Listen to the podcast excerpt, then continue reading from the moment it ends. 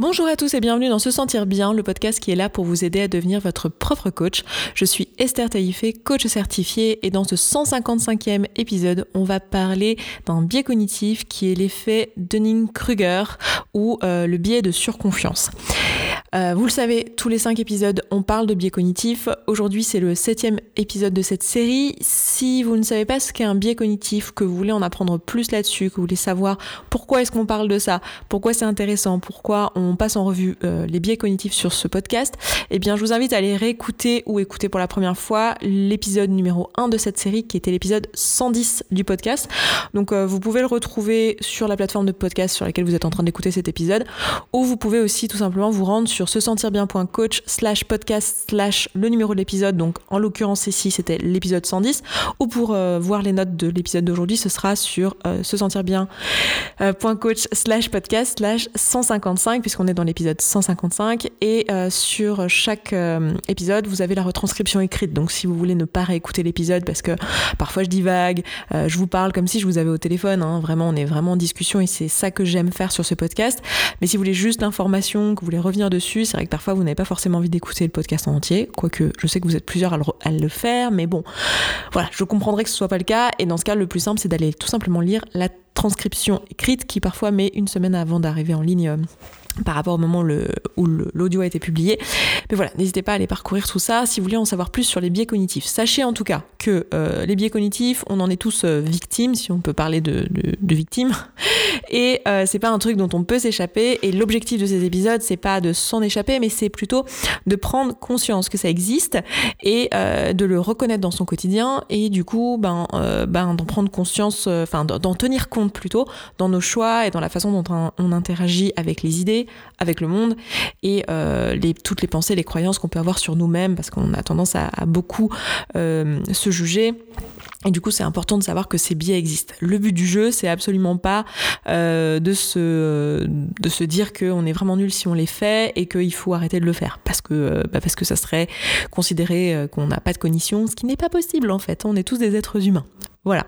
Donc qu'est-ce que c'est que cet effet-là? Qu'est-ce que c'est que ce biais cognitif? Alors c'est un biais euh, selon lequel euh, on aurait une tendance à sous-estimer notre compétence lorsqu'on est compétent et à surestimer notre compétence quand on est incompétent.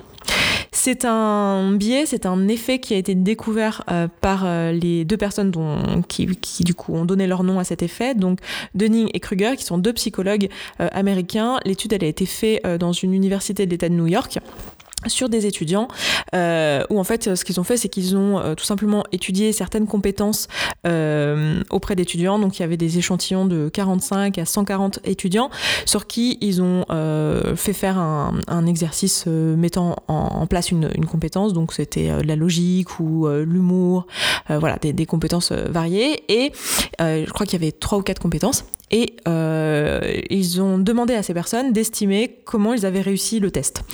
Et ils se sont aperçus que euh, systématiquement, les personnes qui avaient, enfin, je sais pas si c'était vraiment systématique, mais que euh, globalement, la tendance c'était que les personnes qui avaient euh, le moins de compétences dans le domaine en question avaient tendance à surestimer leurs compétences dans le domaine, et inversement, les personnes qui avaient le plus de compétences avaient tendance à sous-estimer leurs compétences dans le domaine. Et du coup, forcément, ils se sont posé la question pourquoi? Et en fait, ce qui est intéressant de voir, c'est que la raison pour laquelle, quand on n'a pas de compétences dans le domaine ou peu de compétences dans le domaine plutôt, on sous-estime euh, aussi notre incompétence, euh, c'est parce que en fait, on, si on n'a pas de compétences dans le domaine, on n'a pas non plus la compétence pour reconnaître qu'on n'a pas la compétence dans le domaine. Vous voyez ce que je veux dire? Euh, du coup, c'est hyper intéressant de se rendre compte de ça parce que ça veut dire que ce, cet effet-là, il va être à l'œuvre seulement quand on a un petit peu de compétences, mais pas suffisamment pour savoir qu'on est incompétent. Je vous donne un exemple. Aujourd'hui, par exemple, si vous savez pas du tout parler le chinois, euh, si vous voyez du chinois écrit, vous avez conscience que vous êtes totalement incompétent en chinois en fait et que vous n'êtes pas capable de lire du chinois. Du coup, cette, euh, cet effet-là, cet effet, euh, ce biais cognitif, cet effet de sur confiance, donc le fait de, de, croire que vous avez plus de compétences que vous en avez, ne sera pas à l'œuvre ici parce que vous avez déjà la compétence de savoir ce que c'est que de parler ou comprendre une langue. C'est-à-dire quand vous voyez du chinois, comme vous savez ce que c'est que de comprendre ou de lire une langue, vous savez que vous ne savez pas, en fait. Donc vous avez tout à fait conscience que vous ne savez pas parler chinois, que vous ne comprenez pas le chinois. Et même si vous avez commencé à apprendre un petit peu le chinois et que vous avez quelques mots de chinois, euh, ou que vous savez reconnaître euh, certains mots euh, écrits, vous saurez dire que, que en fait, c'est pas pour ça que vous êtes capable de vous exprimer en chinois. Parce que vous avez, vous avez pardon, la compétence de savoir ce que c'est que de parler une langue, ce que c'est que de comprendre une langue. Donc il y aura des domaines dans lesquels le biais cognitif va se, va se manifester et d'autres où il ne va pas se manifester. Et ce qui est important de voir, c'est que ça va dépendre en fait de notre capacité à savoir si oui ou non on est compétent dans le domaine. Et euh, j'ai remarqué que euh, globalement, c'était quelque chose, c'était un biais cognitif qui allait être à l'œuvre dans notre quotidien dès qu'on va avoir en fait un, domaine dans lequel on n'avait pas de compétences du tout et qu'on commence à en acquérir un petit peu. Donc quand on n'avait pas de compétences du tout, on est comme dans le cas du chinois, on sait, de l'exemple euh, avec cette langue, on sait qu'on sait rien. En fait, on a conscience qu'on ne sait rien parce qu'on est complètement incompétent sur le domaine et on sait qu'on ne sait rien. Mais dès qu'on commence à apprendre un petit peu sur le domaine et qu'on a euh, ce que moi j'appelle des, mind blows, des, réalisations, des moments où on clique des choses dans notre tête, ben, moment où ça, ça va se produire, on va avoir un moment où en fait on, va croire qu'on a tout compris. Et on va se dire, euh, c'est trop bien, ça y est, j'ai tout compris. Euh, ah mais c'est comme ça, c'est comme ça, tout fait sens, tout clique dans notre tête, et du coup, on croit qu'on maîtrise le sujet. Et en fait, quand on va continuer à apprendre sur le domaine, puisque du coup, on s'intéresse à ce truc-là, donc on va continuer à apprendre sur le domaine, on va progressivement se rendre compte, pendant qu'on apprend sur le domaine, qu'en fait, il y a plein de choses qui étaient exprimées euh, dans notre, dans notre prise de conscience de départ qui était en fait euh, très simpliste, euh, où il nous manquait de l'information, où il y avait peut-être des informations croisées qu'on n'avait pas, il y avait des choses qu'on n'avait pas comprises euh, qui, qui, dans, dans la complexité de ce sujet-là. Et du coup, petit à petit, on va commencer à, sous, à, à se rendre compte en fait d'une différence entre ce que l'on croyait connaître et de ce qu'il y a vraiment à savoir. Et du coup, on va euh, commencer à, descendre un petit peu dans, dans cette. Euh, enfin, euh, il existe une courbe qui a été proposée par quelqu'un donc sur gratuitement et libre de droit sur Wikipédia pour illustrer l'article qui parle de ce, de ce sujet-là, où en fait cette courbe, elle nous montre une espèce de cloche au début entre notre perception de notre compétence et notre compétence réelle. Et en fait, au début, il a appelé ça, et j'ai trouvé ça très drôle, la montagne de la stupidité. Donc c'est le moment où en fait euh, on croit qu'on est super compétent alors qu'en fait on ne l'est pas. Et ensuite on va descendre et on va tomber dans la vallée euh, de la euh, de l'humilité. Excusez-moi, je tourne la tête parce qu'en fait l'installation que j'ai faite pour que vous ayez un super son sans écho et tout, en fait c'est un espèce de demi-cercle de autour de moi de, de, comment on appelle ça de panneaux sonores. Ce qui fait que si je veux regarder mes notes, il faut que je tourne la tête et que je sorte la tête de ce demi-cercle. et du coup, euh, dès que, enfin, comme je connais pas tout par cœur, et ben voilà, dès que je tourne la tête, il y a un blanc. Bref, donc euh, au début, on est dans cette euh, montagne de stupidité, et ensuite on descend dans la vallée de l'humilité. Donc on va descendre progressivement dans la vallée de l'humilité, l'humilité parce que on commence à se rendre compte qu'en fait, on ne sait pas tant de choses que ça, parce qu'on continue à en apprendre et on se rend compte de tout ce qu'il y a à savoir sur le sujet. On commence à se rendre compte qu'en fait, il y a beaucoup de choses qui sont beaucoup plus complexes que ce qu'on croyait. Et ensuite, progressivement, plus on va euh, continuer à apprendre, plus on va remonter, donc la courbe remonte. Donc c'est une estimation, enfin ça, ça sort pas d'études, etc. Mais c'est une façon d'illustrer euh, ce biais cognitif-là. C'est pas, c'est pas euh, comment dire scientifique ce que je suis en train de vous expliquer avec euh, les courbes et tout ça, mais en tout cas c'est très visuel et ça permet de bien comprendre ce qui se passe. ensuite, donc quand on va gagner en compétences, on va remonter, enfin notre perception de nous-mêmes et de nos compétences va remonter et on va arriver à un plateau. Et ce plateau, c'est le moment où en fait on est devenu expert. Donc je vous invite à aller regarder d'ailleurs euh, la courbe, hein, je vous aurais mis le lien de l'article Wikipédia dans, dans les notes du podcast si vous voulez aller voir ça. Vous pouvez aller regarder cette courbe-là. Et euh, ça va être intéressant pour nous de savoir donc tout ce processus-là existe pour la plupart des compétences. Euh, donc quand nous on n'est pas en mesure de, savoir nous-mêmes qu'on est incompétent. Et euh, c'est important de le savoir aussi parce que va rentrer en ligne de compte la question du syndrome de l'imposteur. je vous entends, je vous vois, vous ceux qui, celles et ceux qui sont atteints du syndrome de l'imposteur, vous m'écoutez, vous vous dites oh là là, ça y est, je le savais que j'étais nul. Je suis juste en train de croire que je suis super bon alors qu'en fait je suis très très nul. et vous dites, ça y est, je suis atteinte de cet effet-là, ce biais cognitif, euh, c'est pour ça que je crois que je suis très très bon. En fait, non. Le simple fait que vous soyez en train de vous dire que peut-être vous n'êtes pas compétent, ça veut dire que vous n'êtes pas en train de vivre cet effet-là. Ça veut dire que vous êtes probablement dans la vallée de l'humidité.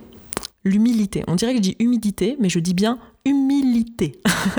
C'est-à-dire qu'au contraire, en fait, c'est le moment où vous redescendez dans la vallée de l'humilité, que vous êtes en train de commencer à, à comprendre que, en fait, vous ne savez pas autant de choses que ça. Et du coup, vous êtes en train de prendre conscience de, euh, de la différence entre ce que vous savez et ce qu'il y a à savoir.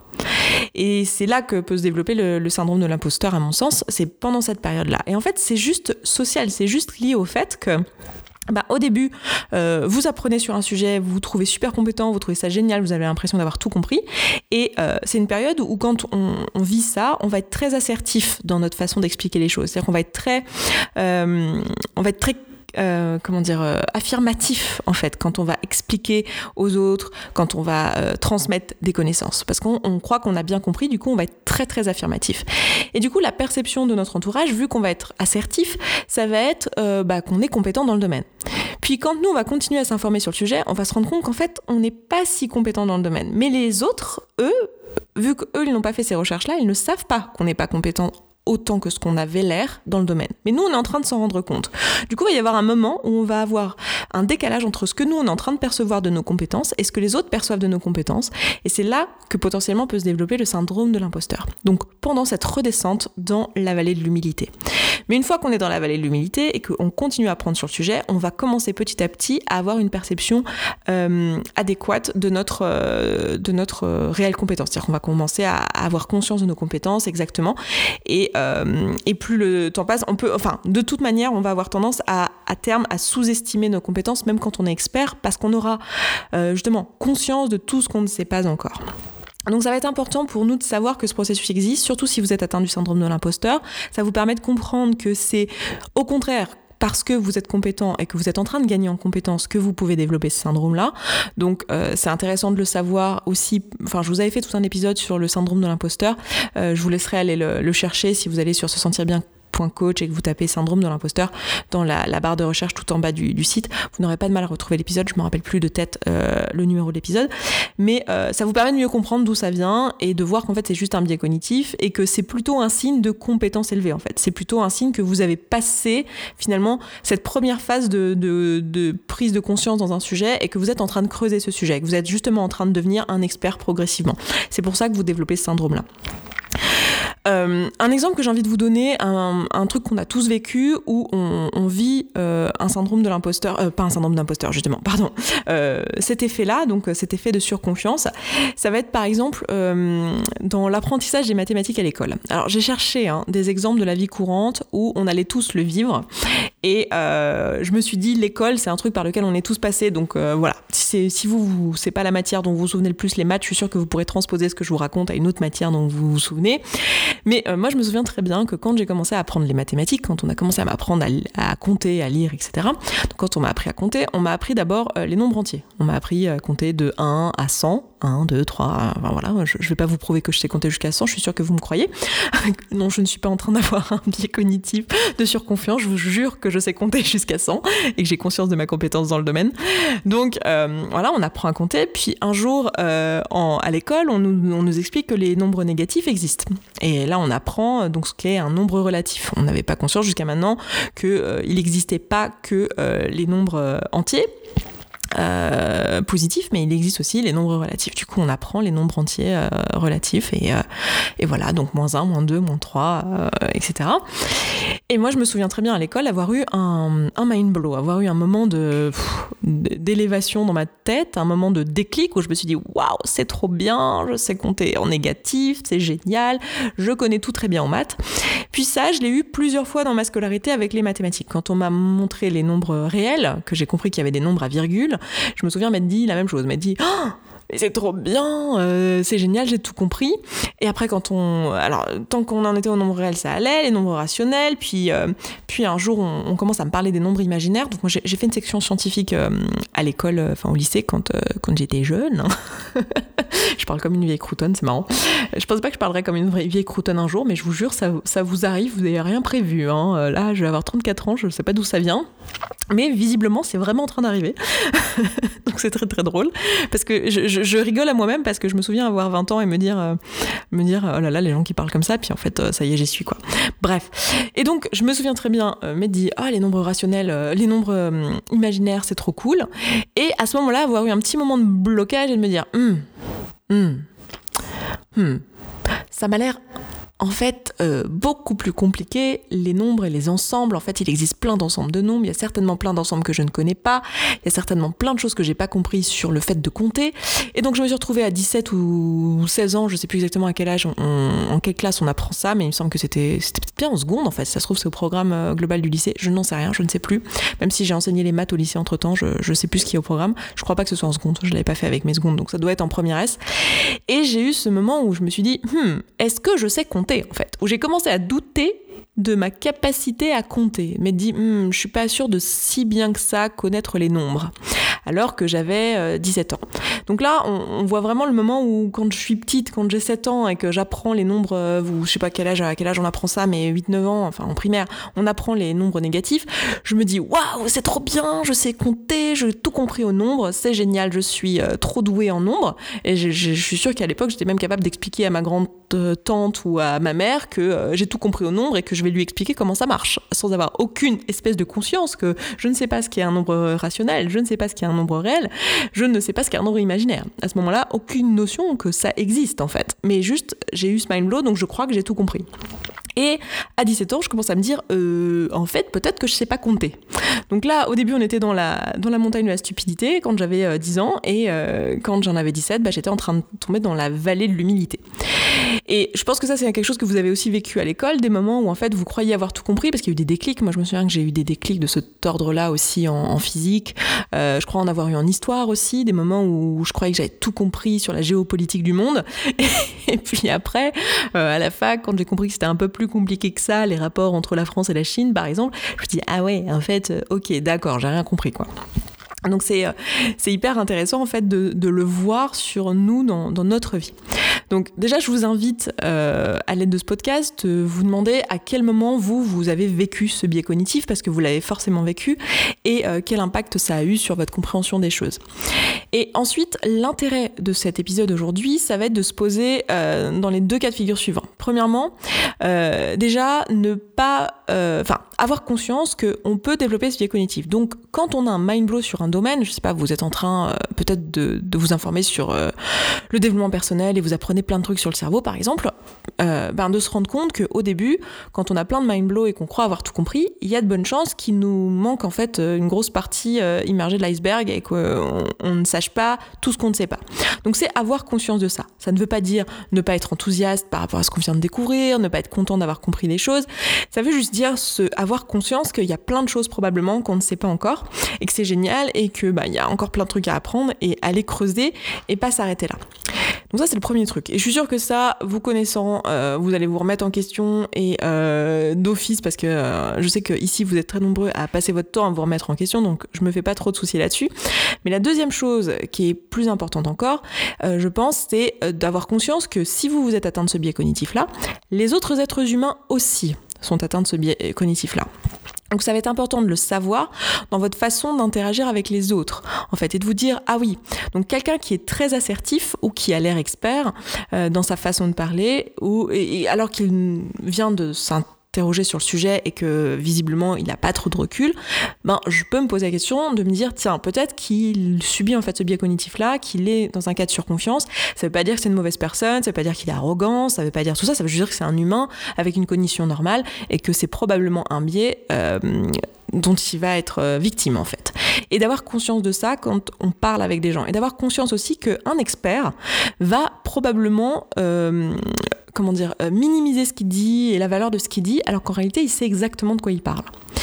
Et c'est vraiment intéressant de se rendre euh, compte de ça et d'en prendre conscience dans les débats, euh, même dans les débats politiques, dans tout ce qui se passe en fait dans, sur la sphère des médias publics, etc. Parce que bah, ce, ce, biais cognitif-là, il est très très très très très souvent à l'œuvre. récemment, à la, Commission européenne, quand il y a eu, euh, vous savez, la conférence sur le climat, enfin le, oh, je sais plus comment ça s'appelle. Le, il y a eu des citoyens en fait qui ont été tirés au sort pour euh, réfléchir à des propositions pour euh, pour le climat. Et les personnes qui ont été tirées au sort, enfin en fait, au vu d'interviews qui ont été faites auprès de ces personnes-là après coup, il y en a beaucoup qui ont relaté en fait avoir été victimes finalement de ce biais cognitif-là. Et c'est dit au moment où ils avaient été tirés au sort, ah mais c'est trop bien, j'ai tout compris à ce sujet, j'adore ce sujet, j'ai plein de choses à faire, j'ai plein de propositions à donner et ça va être trop bien. Et en fait, de se rendre compte, une fois qu'ils planchent sur le sujet avec des experts, qu'ils n'ont rien compris et avoir un moment en fait de, euh, de se dire ah ouais, en fait c'est beaucoup, beaucoup, beaucoup plus compliqué que ce que je croyais alors que j'avais l'impression d'avoir très bien compris le sujet. Et, pourtant, ces personnes, euh, elles avaient quand même un petit peu de connaissances sur le sujet, sinon elles n'auraient pas pu se rendre compte, enfin elles n'auraient pas pu euh, avoir le biais en question, puisque si elles savent pas, on est dans le cas de je sais que je sais pas le chinois et j'ai conscience de ce que c'est que de pas savoir une langue. là, c'était pas le cas, c'est-à-dire qu'elles pensaient vraiment qu'elles avaient compris, et en fait, c'est pas le cas. Donc c'est hyper intéressant de le savoir, de s'en rendre compte. Ça va être intéressant aussi pour nous quand on va écouter des personnes en parler euh, ou des experts, de pas dire voilà ils sont cons, euh, ils comprennent rien, parce que souvent en fait dans la dans la, première phase, quand on a ce, biais de surconfiance, on va avoir tendance aussi à dévaloriser le savoir des experts et à, ne pas faire confiance, je sais pas, aux médecins, aux experts chercheurs, etc. Et, c'est bien de ne pas faire confiance juste sur le titre euh, à quelqu'un, euh, mais par contre, quand on est atteint de ce biais, ça va être euh, à l'extrême. C'est-à-dire, ça va être intéressant de se rendre compte que si on commence à avoir ce genre de pensée-là, bah, peut-être qu'on est en train de vivre ce biais cognitif-là. Et, du coup, là, c'est exactement ce qu'avaient vécu ces personnes-là qui, qui, le décrivaient. Donc, lors de, cette conférence sur le climat et de, ces propositions qui avaient été faites. Bref, je suis pas euh, très informée sur le sujet, donc je vais pas débattre de ça, et c'est pas le but euh, du du podcast d'aujourd'hui, je voulais juste le mettre en exemple, mais euh, après, je, ne peux pas vous parler des propositions qui ont été faites, puisque justement, j'ai conscience que je ne connais pas tout euh, sur le climat et que du coup, je suis pas tellement euh, compétente pour vous faire un résumé de ce qui a été compris et ce qui ne l'était pas avant. Mais, mais voilà, j'ai trouvé ça intéressant d'un point de vue juste cognitif de se rendre compte de ça et de vous le proposer ici en exemple. Donc voilà pour ce que je voulais vous dire à propos de ce biais-là. Je vous invite à aller faire des recherches. C'est un biais aussi, peut-être, je crois que quelque chose que je peux vous dire que je m'étais noté euh, c'est qu'il euh, y a quand même une limitation à ce biais-là. C'est-à-dire que les études qui ont été faites dessus, ça a été principalement fait sur des personnes euh, occidentales, donc avec une culture commune. Et il y a quand même des biais culturels qui peuvent un peu, un peu changer les choses, donc ça n'a pas été totalement exploré. Et aussi, dans l'étude originale, on est quand même sur 140 personnes.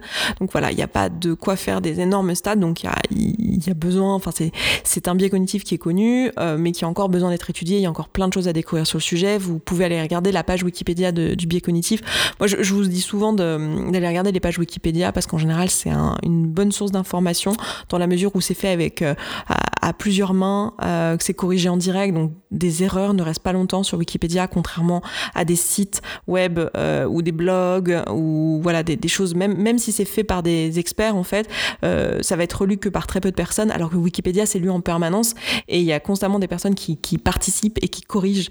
et en plus, Wikipédia oblige à être à être sourcé, etc. Donc c'est en général plutôt fiable même si ça n'avait pas toujours été le cas par le passé, mais c'est le cas aujourd'hui.